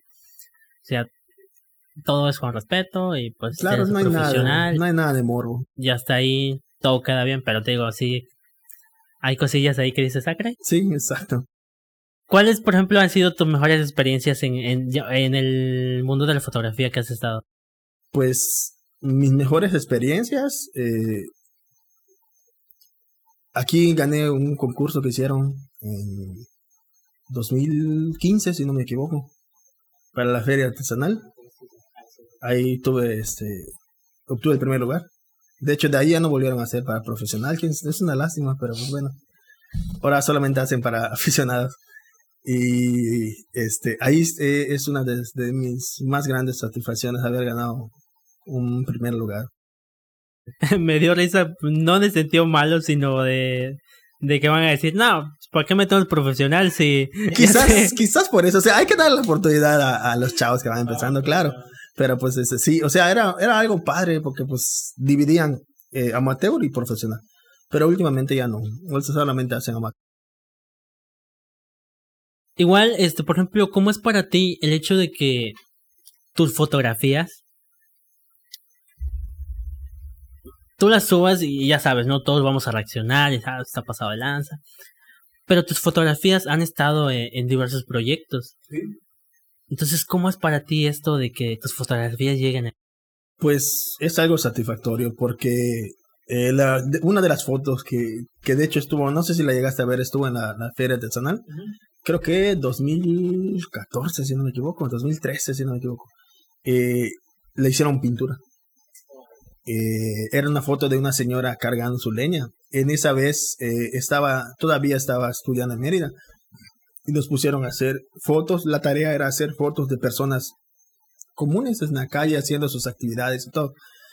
Y pues en esa vez venía con, con Cindy, con, mi esposa, venía con ella de Zacapchen, Zacapchen si no me equivoco. Sí, Zacapchen. Veníamos regresando y dije, voy a ir por ese lado, pues por, que por ahí hay un, hay un, este, aún hay señoras que, que portan el hipil y todo, y eso es padrísimo fotografiar. A mí en lo personal me gusta mucho la cultura Sí, conservar su cultura conservar la, la cultura de, de nuestra región. Y veníamos, fuimos y nada, no nos tomamos nada. Veníamos de regreso, por ahí de las 4 de la tarde, 5 de la tarde, veníamos de regreso. Y a lo lejos veo una señora que venía con su leña, sorprendentemente venía con su fajo de leña. Y yo dije, ah, dije, no manches, me sorprendió porque una señora de edad, ya era una señora de tercera edad, cargando un rollote de leña. O sea, de un hombre, pues, puede ser, ¿no? O sea, no, es entendible. Pero de una mujer, imagínate, venía con ella y venía, este, era su hija, si no me equivoco, en la parte de atrás. Y me daba pena, al principio me daba pena hacer ese tipo de fotos, porque, ¿qué le vas a decir a la señora? Oye, te puedo fotografiar, me da permiso. Y pues, pues me armé de valor, me armé de valor y ya fue que le digo a Cindy, esta foto la tengo que hacer. Me bajé del vehículo y me acerqué con ellos, hablaba maya la señora de hecho, y le pregunté si, si, si le podía fotografiar, pero no me entendió. La señora que venía atrás ya me dijo, y le expliqué que pues era, solamente quería tomar una foto. Y ella se lo tradujo en maya a la señora, y la señora dijo que sí. Y la pobre pues se quedó paradita y le dije, no, le dijo, no se preocupe, usted avance. Avance y yo, yo voy a avanzar junto con usted. Y ya ella venía así como estamos de frente, yo venía retrocediendo hacia atrás y, y fotografiando. Ya en una de esas salió la, la foto. La subí a, a, a redes y pues causó mucha sensación. Un- Algunos comentarios negativos diciéndome que por qué no ayudé a la señora. Ah, lo de siempre, lo de siempre. O sea, no puedo. Un foto. Alguien que sea un fotoperiodista, que se dedique a lo documental, pues no tiene por qué intervenir en algo de, de pues, que pues ellos saben su, su trabajo, lo, lo, lo que ellos hacen y todo. Y pues sí hubo algunos comentarios negativos, pero pues la mayoría eh, muy positivos, que padrísima la foto, a todos les gustó. De hecho, es de mis fotos en, en lo que es fotografía, es de, de mis fotos que tienen más reacciones en, en mi perfil. Sí, y es que es ahorita que comentas de que las personas de ¿por qué no ayudaste a esto? Es como si tú vieras a un fotógrafo documental que un león se está comiendo a, a, a, qué sé yo, a un venado y le diga, oye, ¿por qué no ayudaste al venado? ¿no? Entonces es como que no O sea, puedes no puedes intervenir, en eh, en, en la naturaleza en ese caso ese y no puedes sí. intervenir en algo que, que, pues es, vaya, lo que realizan pues diario, por así decirlo. cotidianamente, ¿no? Entonces, exacto. Pero pues a eso, a eso se expone uno. Sí, sí, hay de todo. Hay de hay de todo. Igual lo último que vi es que una de tus fotografías estuvo en un cuadernillo, no sé de qué grado, pero para lo Ah, utilizaron sí, en esta este- pandemia para los cuadernillos de, de los alumnos. Sí, de los alumnos. Eh, una foto que metí a un concurso en Campeche para el sector de... Creo que fue... Ah, no me acuerdo qué, para qué sector lo metí en Campeche, pero metí una, una, una, una foto de unas señoras este, tejiendo. Y de la nada, o sea, de la nada, sí, me topé y no me acuerdo quién me etiquetó. Me, me ah, parece que me etiquetaron. O lo logré ver, la verdad no recuerdo. Pero me topé la publicación y, y vi los de los cuadrillos y ahí estaba mi foto. Y ahí estaba mi foto. O sea, muchos no lo saben. Y pues, no me, aunque no me dieron los créditos, pero pues conozco, tengo esa fortuna de que Yo sí, eso te iba a decir, te dieron créditos por la... No te dieron créditos como tal, ¿no? no me dieron créditos, pero pues la satisfacción de ver tu foto en, en uno de los cuadernillos para un ejemplo de los niños, pues es, es motivo de orgullo. Sí, y, es, y es, lo que tú dijiste, ¿no? Si tú conoces tu trabajo, sabes de, ah, esto es mío. Y de hecho la pintura, la pintura igual, este, eh, pues la hicieron y cuando me dijeron, oye, mira, pintaron tu foto en, en, en este, en lo de la feria artesanal. Oh, sí, es tu foto. Pues la misma gente que conoce mi trabajo fue la que me avisó que, que ahí estaba mi foto. Y la fui a ver sí, era, era Y tú así de, ¿y mi nombre? Claro, ya fue que pues llegué a un acuerdo con el pintor que en esa ocasión la hizo y pues me regalaron la, la, la pintura. Esa ya la tengo de recuerdo. ¿no? Qué satisfactorio, ¿no? Sí, de- definitivamente. Imagínate cuánta gente va a la feria, ve el trabajo y, y, pues detrás de ese trabajo pues hay una, una foto.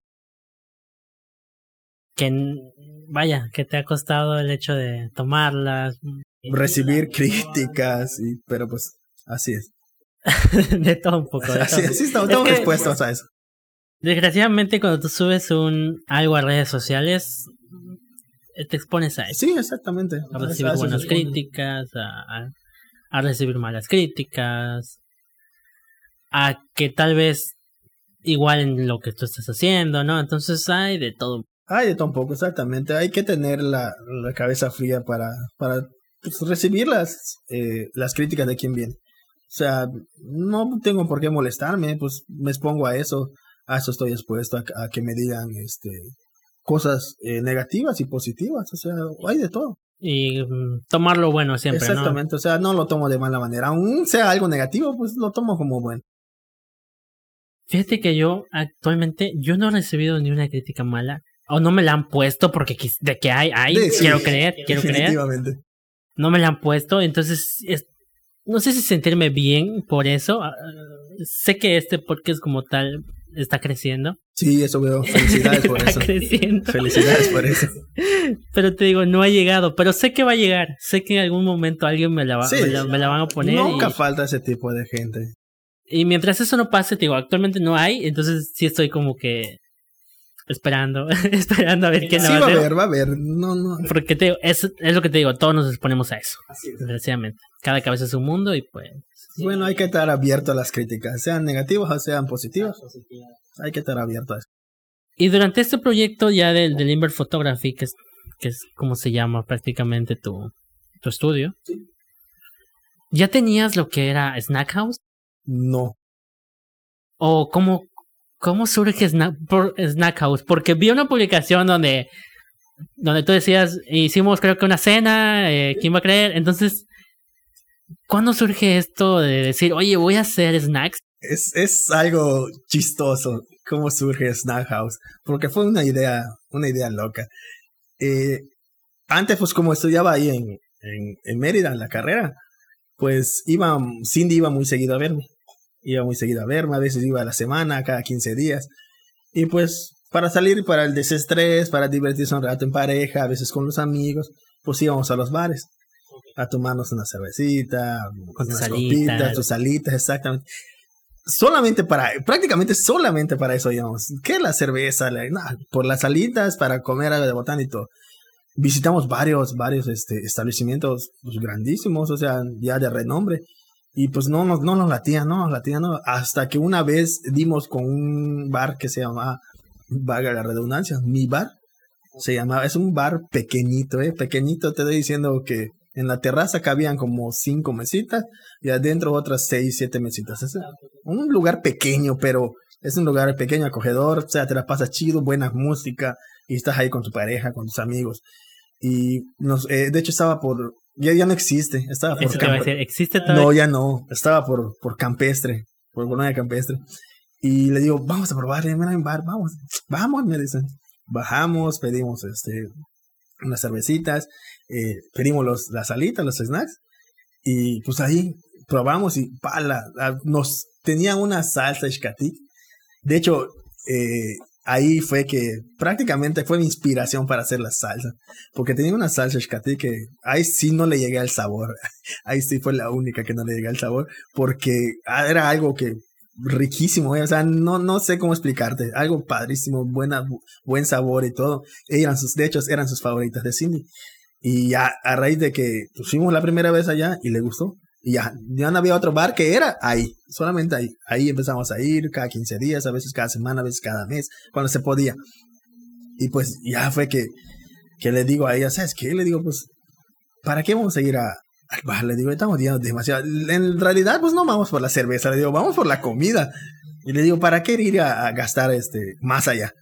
Vamos mejor este, a, a hacerlo en la casa. Le digo, vamos a hacer la casa, compro mis cervecitas, convivimos en la casa y todo. Está bueno, pues. Y lo empecé a hacer. Solamente, pues, mi ignorancia en ese entonces, eh, que yo no sabía que las alitas se cortaban a la mitad mis primeras alitas, de hecho las subí hace un año, en agosto, este agosto cumplimos seis años ya con, con Snack House. Este, subí una foto donde está, se ve la alita entera, hasta con la punta y todo, pues no, no sabía, o sea, mi ignorancia, ¿no? Y ya fue que empecé a ver videos en YouTube nuevamente, y ahí fue que, ay, se cortan, ah, que se hace esto, se hace aquello. Y pues de verdad yo no estudié para chef, ni para cocinero, ni soy cocinero. O sea, me gusta la cocina, sí. Me gusta la cocina, sí, pero no soy cocinero, no soy chef, ni mucho menos. Respeto el trabajo de los chefs. Pero pues, yo quiero, ay, me dicen, oye, me dice, ¿qué, qué, ingrediente le pones que está bueno tu sazón? Pues yo creo que el amor que le pongo al cocinar. Ese creo que ese, es el ingrediente secreto. Y este, y pues ya le dije a ella, pues voy a empezar a hacerlo. Empecé, eh, empecé a hacer este búfalo, empecé a hacer barbecue, si no me equivoco, mango habanero. Y las chiscati que, que fue intento que no me salían, fueron las únicas que no me salían. Aunque algunos, hubo un tiempo que, que, que las estaba dentro del menú y a mucha gente le gustaba, pero pues la quité porque pues ya no había mucha demanda. Entonces ya decidí no, no, este, no incluirla. Exacto. a ver qué, qué, día voy a hacer una encuesta para ver si, si quieren que vuelva el sabor. Pero sí, sí había gente que le gustaba. Y pues ahí fue que, que empecé eh, a hacer en la casa y subí una foto a mis redes. Y de ahí pues los amigos, oye, se ve riquísimo, ¿por qué no haces para vender? Que no sé qué, que por aquí. Digo, no, es, pues nada más es para consumo de nosotros. En ese entonces pues nadie vendía alitas acá. Es este, es para consumo de nosotros. Pues, este, me dice, no, debes de vender, que no sé qué. le digo a Cindy, oye, ¿y si hacemos unas más para venderlas? Está bueno, dice. Tengo la fortuna que ella me apoya en todo.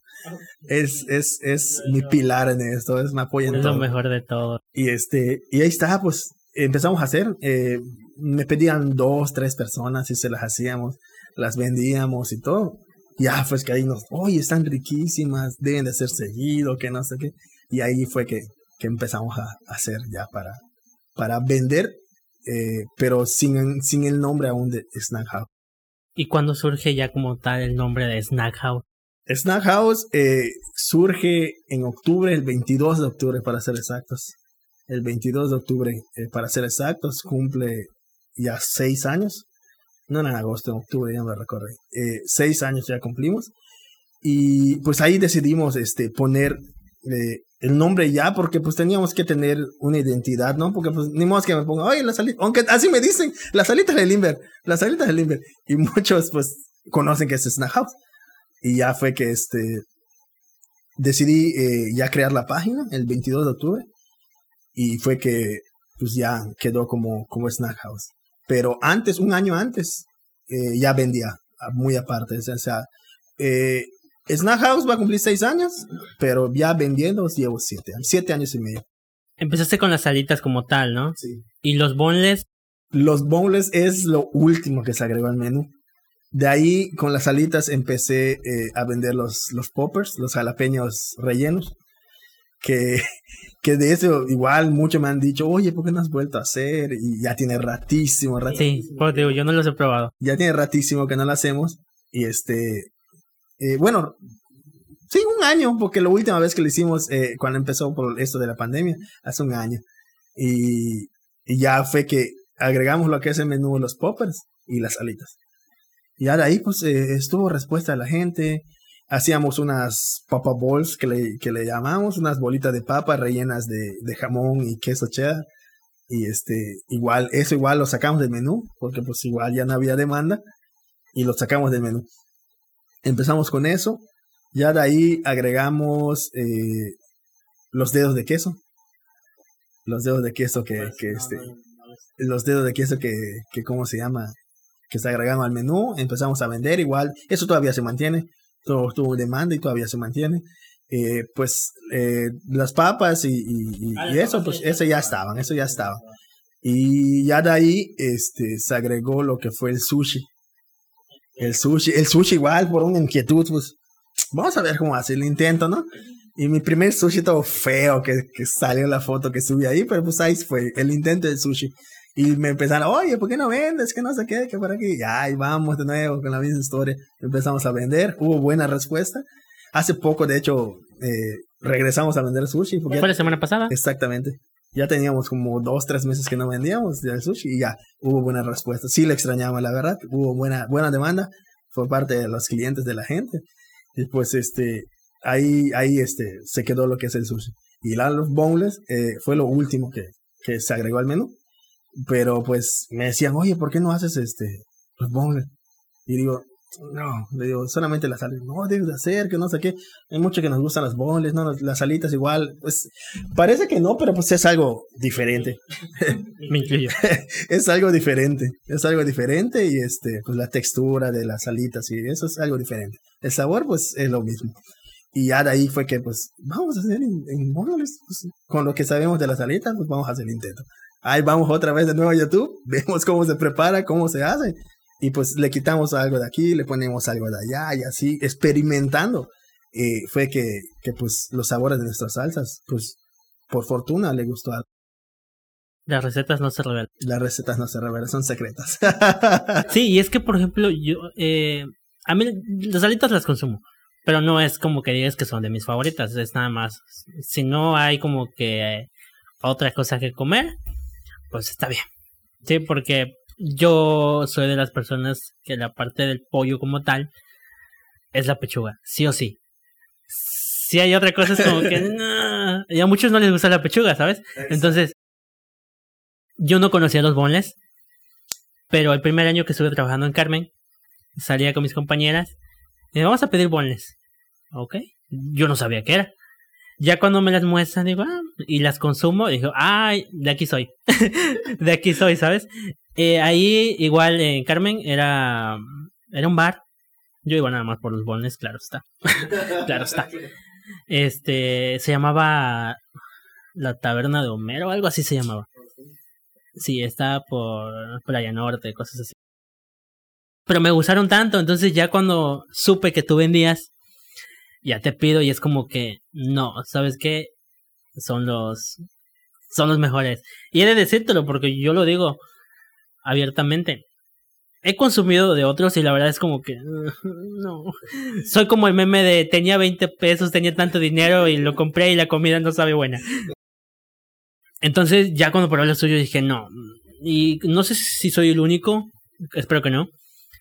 Pero en cuanto a alitas y bones, porque también he probado tus alitas por, por Wilber, que no hay alguien, al menos en Calquini, que le llegue a ese sabor. Pues sí, nos han dicho varios, varios clientes que pues son, son, los, son los mejores. O sea, yo no me considero el mejor, pero pues, ¿quién mejor eh, para juzgar que sea el cliente? O sea, que el cliente nos juzgue si somos los mejores o no somos los mejores. Ellos es la, la palabra válida, por así decirlo.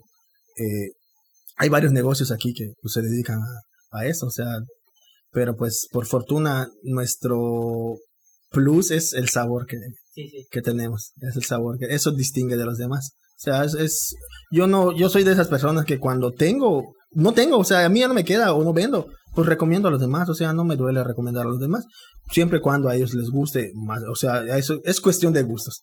Es cuestión de gustos, a mí no, no me duele recomendar a, eh, recomendar a, a los demás, ¿Por qué? Porque al fin y al cabo, pues somos un negocio, o sea, hay que ayudar a salir al, al, al sector del, de aquí, de, de, los emprendedores. Y de hecho, bueno, sí he probado una que sí se le acerca al tuyo, se le acerca, pero le falta algo. Dirías tú, le falta el amor cuando lo estás haciendo, pero sí, sí, te digo, sí he probado unas, pero de ahí, obviamente, si me dan a elegir, personalmente, eh, me quedo con las tuyas 100%, porque gracias, digo, gracias no sé, no sé qué tengan, pero sí es como que las mejores. Digo, no soy el único que dice eso, claro está. Tenemos clientes que nos han dicho, y no solo uno, varios, oye, me dice, mira, yo he probado en McCarthy, he probado en, Winstop, en Wins Army, he probado en, tales lugares de cadenas de, de, grandísimas, o sea, de, de, renombre, y no le llegan a los tuyos, me dice. Y le digo, ah, pues para mí es un halago, o sea, gracias por, por compararme con esas empresas, porque pues son, mi pequeño negocio no se va a comparar a lo que ellos ya, ya, ya, ya hicieron. Sí, y es lo que te decía, o sea, el sabor que tienes, deberían probarlas, en serio. este, está muy bueno, digo, yo cuando, cuando tengo la oportunidad, bonles, pedido rápidamente. No, sí, se gastan. Se ga y sí lo he visto, ah, últimamente subes y qué te diré, dos, tres horas, sí, ya no hay. Ya no hay. Pero entonces, tomando esto de que se acaba rápido, ¿eres el único que, que cocina? No. Tenemos, ¿Actualmente? Actualmente no, somos tres en cocina. Somos tres. Sí, porque ya tu demanda ya ha crecido tanto, entonces... Exactamente. Y aún así, pues es poco porque hay gente que, no es porque no quiera, sino porque ya nos saturamos muchísimo de pedidos, que ya no, ya no nos damos abasto. Pero eh, tenemos pensado eh, crecer e invertir en otra freidora para que igual podamos darnos abasto con la gente que nos, que nos pide. La vez que regresamos hace 15 días, que teníamos dos meses que no vendíamos aproximadamente, se vendió 30 kilos de pechuga y 30 kilos de alitas. O sea, no dieron. Se gastó en dos horas. Cuando avisamos que íbamos a regresar, la gente me estuvo diciendo. Y de hecho, había gente que me decía: Oye, ¿cuándo regresan? Oye, ¿cuándo regresan? Pronto, pronto, pronto. La próxima semana, así los traía. La próxima semana. Pero pues había, este, igual tengo el negocio de la fotografía, pues no la puedo abandonar igual y ya fue que pues no podía no podía atender eso pero pues ya ya estamos aquí ahora sí cada, cada fin de semana viernes y sábados ahí vamos a estar ya normalmente trabajando pero sí hay mucha mucha demanda gracias a Dios hay mucha demanda gracias a los clientes que nos prefieren hay muchísima demanda Sí, porque he visto que ya tienes también, por ejemplo, repartidores, ¿no? Sí. Que, que te ayudan en ese show, porque la verdad es lo mismo. El hecho, expandirte requiere más trabajo que hacer y es como que Imagínate, nosotros empezamos en la 20, ahí en casa de mi mamá. Ahí estábamos porque pues no teníamos el espacio aquí en la casa. No estaba adecuado el espacio. Era en la cocina de mi mamá. Teníamos en ese entonces dos freidoras eléctricas. Y imagínate, hay veces que se iba la luz. ¿Cómo trabajas? Y ya fue que dije, no, hay que decidir meter freidora de gas. Y fue que, que empezamos con, con la freidora de gas. Nos pasamos a, a lo que es aquí donde estamos ahorita en la calle 15, en la Concepción. Y pues ahí seguimos, ahí estamos, pero pues el espacio ya, es más grande, ya, ya, ya es más amplio, podemos trabajar mejor. Antes yo solamente repartía, era, éramos yo y Cindy. Era Cindy y yo, perdón. Éramos Cindy y yo. Eh, ella este, freía y yo salía a repartir. O sea, yo llegaba, este, los ingredientes, eso sí, los ingredientes, nadie más lo sabe que yo. O sea, la receta, ahora sí que es como la... es como los cangrejos, solamente es, es, soy yo, ni, ni mis trabajadores, nadie, nadie, nadie. Ni siquiera Cindy se la sabe. Ni siquiera Cindy se la sabe. La receta, la única receta me la sé yo. O sea, una vez le, le intenté a que lo haga, que le hiciera, oye, te voy a enseñar, la hizo y no, no me gustó, no me gustó y dije no. Y la única, la, lo que, ahora sí lo que ellos prueban es mi sazón los que los clientes fueran a mi sazón, porque no nadie, nadie más lo, lo sabe hacer. O sea, la, la base del, del, marinado, pues es algo sencillo, eso sí lo saben. Este, lo que les, les he enseñado igual, porque pues me lleva tiempo, eh, la mezcla que se hace para empanizar, eh, la mezcla con harina que se hace para empanizar, eso sí lo saben, porque, porque pues, son medidas. Pero en cuestión de, de las salsas, ahí sí, nadie más que yo. Ahí sí. Soy el único no ha llegado este Planton a querer. no ha llegado un Planton a querer. Está resguardada, está bien resguardada la receta. Pero sí, este, de hecho muchos me han dicho que este, que por qué no vendo las salsas. Es un proyecto igual que, al, a lo mejor, pues nadie sabe y pues ahorita lo voy a contar, pero pues posiblemente eh, sea un, una expansión de Snack House, vender las, las salsas ya en presentaciones de medio litro quizás porque mucha gente nos pide. Y tenemos clientes que llegan y me dicen, oye, no, véndeme la salsa. Y pues, pues sí, le digo, no hay problema por eso. Y se las vendo y, hacen sus moneles, hacen sus salitas en su casa con las salsas de, de, snack. Sí, porque yo, por ejemplo, cuando yo me las termino, no falta el, agarrar el plato y o sea, con el dedo y buscar la salsa, porque digo, están muy buenas, o sea, esa, esos son de... Es, y pues todo es casero, o sea, todo, todo, todo es casero. Eh, compro, obviamente compro, por ejemplo, cuando hago la búfalo, le compro la salsa y pues le pongo los ingredientes que, que yo sé y, y, es el sabor. Si pruebas en, en la salsa búfalo, por ejemplo, las que venden en los supers, pues están ácidas, están agrias, o, o sea, no tienen un buen sabor. Yo las, las condimento, las sazono al, a mi gusto. Porque soy de esas personas de que si a mí me gusta, soy, soy exigente en eso. Si a mí me gusta, lo hago. Si no me gusta, pues no. O sea, de plano no lo, no lo vendo. No lo hago. Pero por fortuna, el sazón que tengo, pues les ha gustado a los clientes. Sí, y es que de hecho ahorita que mencionas específicamente la búfalo, eh, yo en algún punto igual lo intenté y dije, no, ni más, no es para mí esto, porque esto es súper ácido. y de hecho hay, hay, hay, hay negocios que así lo dan y no sabes qué... No voy a decir feo, pero sí te acostumbras tanto a un sabor que ya cuando pruebas otro y dices, ay, no, eso lo hicieron directo, directo del búfalo, porque como ya lo hiciste, ya sabes que directo del búfalo lo echaron y entonces es como que muy ácido. Sí, la mayoría de los negocios así lo maneja, tal cual compra la salsa, esa salsa le ponen. Pero pues es, es decisión de cada, de cada negocio. Pero en lo personal, pues no. Porque pues si te vas a YouTube, buscas ahí, ¿cómo preparar salsa búfalo? Y te dice los ingredientes, lleva esto, lleva aquello, lleva esto. Pero pues de tanto ver videos y, y, pues ideas locas que tengo en la cabeza, digo, pues, le voy a echar un poco de esto, le voy a echar esto, le voy a echar aquello. Y al, a raíz, echa esto, echa, quita aquí, pues ya fue que pues quedó la salsa. Dije, ah, entonces ya, ya la noté, lleva esto, lleva aquello. Y entonces ya. Créeme que una vez se me olvidó, una vez, cuando empecé a, antes de vender, vi la receta y, y, este, y lo hice. Pero pasó como un mes, creo, un mes, dos meses quizás. Y me dice Cindy, oye, vamos a hacer otra vez salita. Y digo, se me olvidó la receta, le digo. Ahí tuve que entrar otra vez a YouTube, ver que, te, ah, ya me acordé de ese, y volver a hacerlo. Ya, entonces, a partir de eso empecé a anotar, anotar, anotar, pues ya ahorita ya, ya solamente aquí está. Nadie más.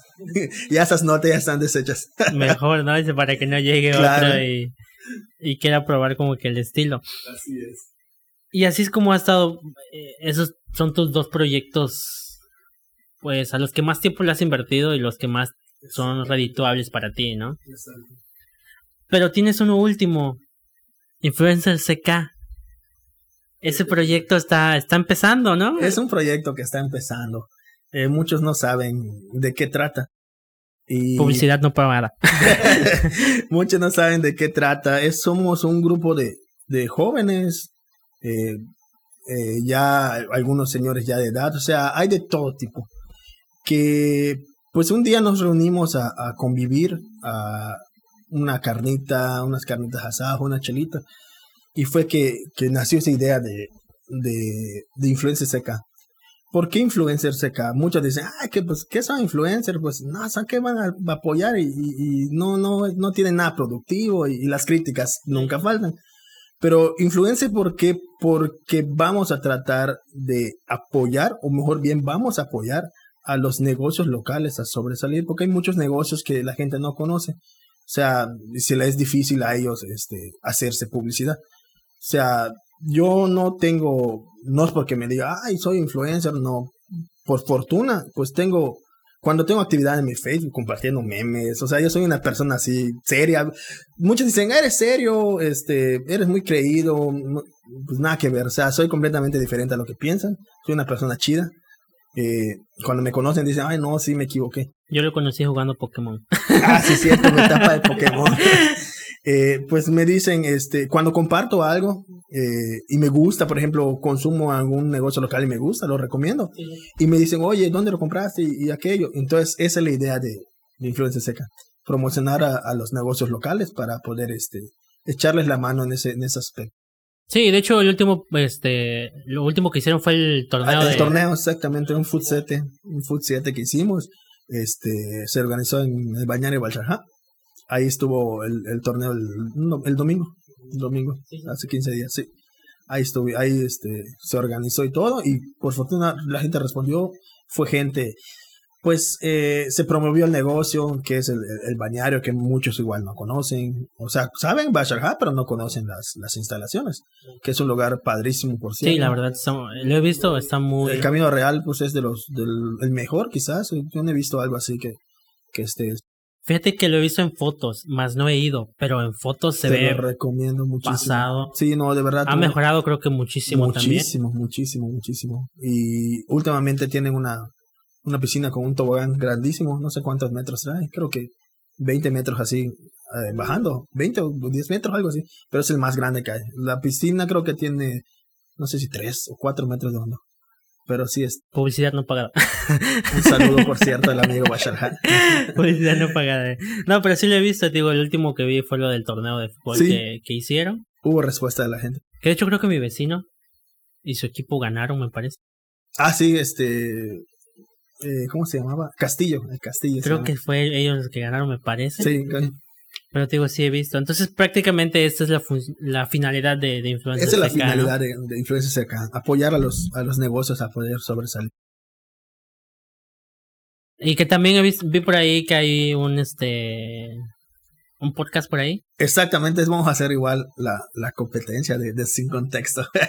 vamos a hacer este, estamos haciendo un pequeño podcast entrevistando a gente pues que ha influido igual eh, en lo que es el, el, municipio. Pues este, esta vez que, que nos estrenamos con el podcast que, que, subimos. ¿Ya lo subieron? Ya, ya subimos uno. Ah, caray, no lo he visto. Ya subimos una. ¿Y eso que sigo su página? ¿Por qué no lo he visto? Ya está en la página. ¿En Facebook? Sí, en Facebook. Ah, voy a checar al rato. No, pensé que no lo habían subido.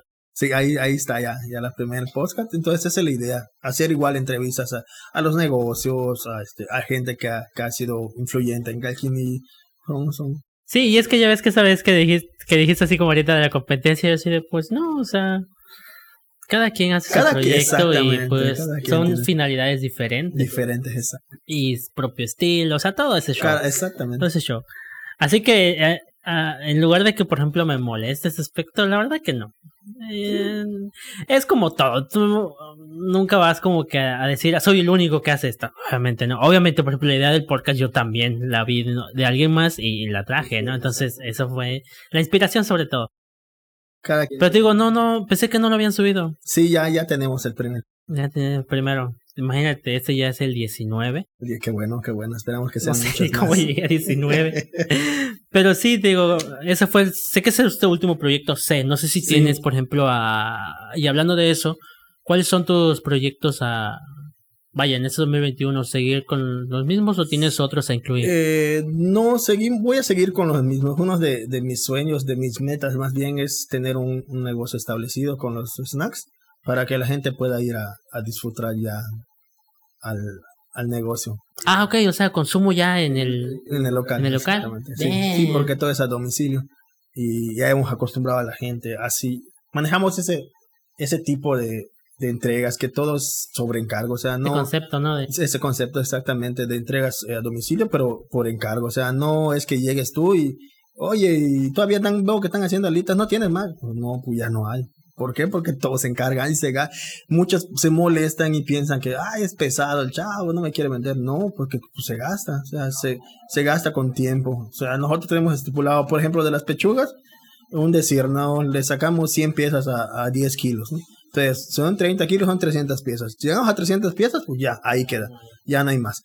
Entonces, obviamente a veces sale un poquito más, este, sale un poquito menos, dependiendo. Pero pues este, tenemos un límite. En la salita, pues, ahí como se pueden contar las piezas, se cuentan. Hay tantas salitas, hay 300, 400 salitas. Cuando se llega el límite, listo, ni una más. Entonces hay gente que nos pide, por ejemplo, yo hago unas publicaciones, normalmente los hago hasta mediodía, a las 2, 3 de la tarde ya no hay nada. Hay gente que nos pide a las 4, 5, 6, hasta la noche, 8, 9 de la noche, pero pues ya no hay nada. Me ha pasado. me ha pasado. Ya no hay nada, todo se vende. Todo se vende mucho, desde mucho. Sí, y así como me ha pasado que no alcanzo, hay veces que, como tú dices, ¿no? Que salen unas cuantas y es como que, oye, te que. Exacto. y te hace sí, ok. Oh. O sea, cuando nos quieran en ese, en ese aspecto, pues sí. O sea, se les vende al momento. Pero pues normalmente casi no. Casi no, se gasta todo desde Entonces planeas para este año para este año, eh, eh, si no a finales de año, empezando el próximo año ya tener el local estable. Ah, va a estar bien épico. Esperamos, ahí vamos a esperar sin contexto. Sí, sí voy a ir. sí, sí voy a ir. Pero digo, no, o sea, es que ya cambia mucho el concepto de decir, voy a pedir unas alitas a, oye, vamos a comer alitas. Y claro. ¿Sabes? Es como que un cambio de experiencia de. Entonces sí, sí son. Sí, eso, eso es la meta. Muy pronto. ¿Tienes otra parte de eso? No, por lo, por ahorita no. Por ahorita no. Quizás más adelante, si una idea loca que se me ocurre, pues ahí este, ahí, ahí veremos. Ahí veremos qué pasa. Pues espero, ojalá que, que, como dices, que sea final de año o tal vez a principios del siguiente y que ojalá la vida nos dé ese chance para poder ir ya a probarlo así de tin, tin, vamos y pues que también que te vaya bien tanto en los proyectos de influencers, Liber Photography. Y, y pues nada, eh, no sé cuánto duró esto, la verdad creo que sí está larguito. Espero que alguien se lo consuma. Yo sé que sí, yo sé que sí. Yo sé que hay alguien ahí que lo está esperando. Me dijo que lo iba a ver. Ojalá lo vea. este. Y pues nada, te digo, la verdad te agradezco el hecho de que hayas venido te digo, ya íbamos que tres meses planeándolo. Sí, no. Y, sí. y hasta ahorita I, que Iba se a ser de los, de los primeros. Ibas a ser creo que como el 10, 9, imagínate, y estabas el 19 ahorita. ya Pero te digo, espero que te lo hayas pasado bien. Espero que nada Muy bien. nada, nada ha sido como que incómodo y que no, lo hayas disfrutado. Y te digo, te agradezco el hecho de que hayas venido a grabar. No sé qué hora son, la verdad. Perdido la hora. No sé qué hora son. Son las. ¿Son las 10? Las nueve y media. Uf, casi una hora cuarenta y tantos entonces. Entonces te digo, te agradezco el hecho de que hayas venido, te lo hayas pasado bien y pues No, nada, gracias. nos estamos viendo en mi canal de YouTube, en Spotify, en Instagram, en Facebook, obviamente. Este, tus redes sociales las voy a estar dejando, no sé si por acá o por acá, pero van a estar apareciendo tanto tu fanpage de Snack House, eh, Limber Photography y tu Facebook personal. Ahí los voy a estar dejando. ¿Tienes alguna otra red? Eh, Instagram. Se me olvidó. Aquí va a estar apareciendo también. Y de todas formas, los voy a dejar en la descripción del video. Y ya. Pues nos estamos bueno. viendo ahí. Un gustazo y, y la verdad me pasé increíble. Padrísimo, nunca. No soy de, de, de, de vivir esta experiencia de que me entrevisten, casi no soy una persona de, de, de expresarme de esa manera, pero pues me la pasé increíble. Estuvo muy chido todo, muy amena la plata. Sí, súper tranquila. Súper tranquila, exactamente. Pues nada, nos estamos viendo entonces eh, este viernes. Espero que lo disfruten y pues nada. Bye bye.